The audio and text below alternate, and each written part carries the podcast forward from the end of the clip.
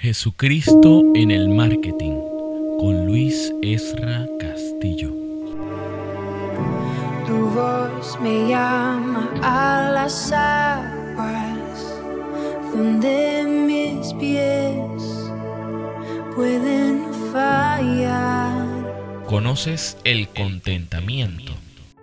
Según la Real Academia Española, el contentamiento significa estar feliz siempre, pero para nosotros los cristianos su significado es diferente.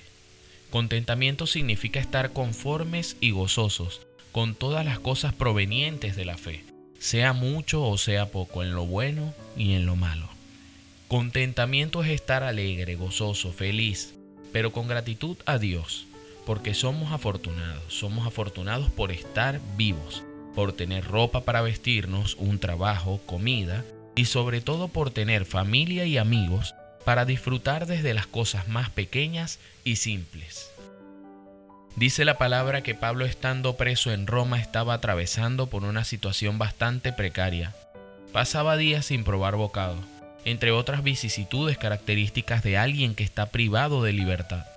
En aquel entonces los filipenses le enviaron una ofrenda por medio del hermano Epafrodito a lo que Pablo contestó con una carta que decía, Filipenses 4, del 11 al 13. No que hable porque tenga escasez, pues he aprendido a contentarme con cualquiera que sea mi situación. Sé vivir en pobreza y sé vivir en prosperidad. En todo y por todo he aprendido el secreto tanto de estar saciado como de tener hambre, de tener abundancia como de sufrir necesidad todo lo puedo en Cristo que me fortalece. Pablo en su carta dice que ha aprendido a contentarse, es decir, que es algo que se aprende, porque por naturaleza reaccionamos dependiendo de cuál sea nuestra situación. Por ejemplo, si es mala nos quejamos y murmuramos. Pero Pablo había aprendido el secreto de estar saciado y de tener hambre, de tener contentamiento sin importar la situación.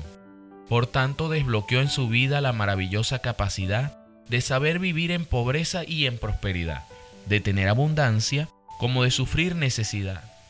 Y luego nos da la respuesta perfecta con esta frase maravillosa que dice, todo lo puedo en Cristo que me fortalece.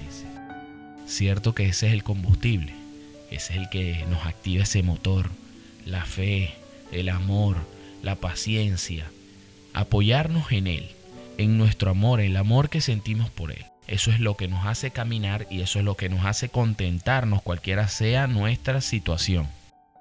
Dicho esto, tenemos que la abundancia no cura el descontento. Lo material no puede llenar nuestra alma, solo Cristo lo puede hacer.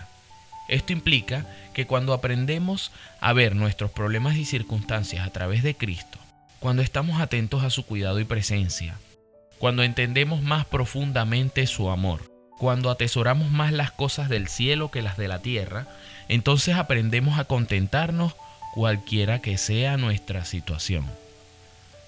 Ahora que estás allí, hermano, cierra tus ojos y levanta tus manos al Señor. Pídele contentamiento. Pídele al Maestro ese contentamiento necesario para tu vida, para estar feliz, contento y gozoso cualquiera que sea tu situación. Así estés atravesando por un mal momento, tienes que estar contento, feliz y gozoso, agradecido en el Señor. Entonces, Señor, te pedimos hoy contentamiento para nuestras vidas. En el nombre del Padre, del Hijo y del Espíritu Santo. Amén y amén.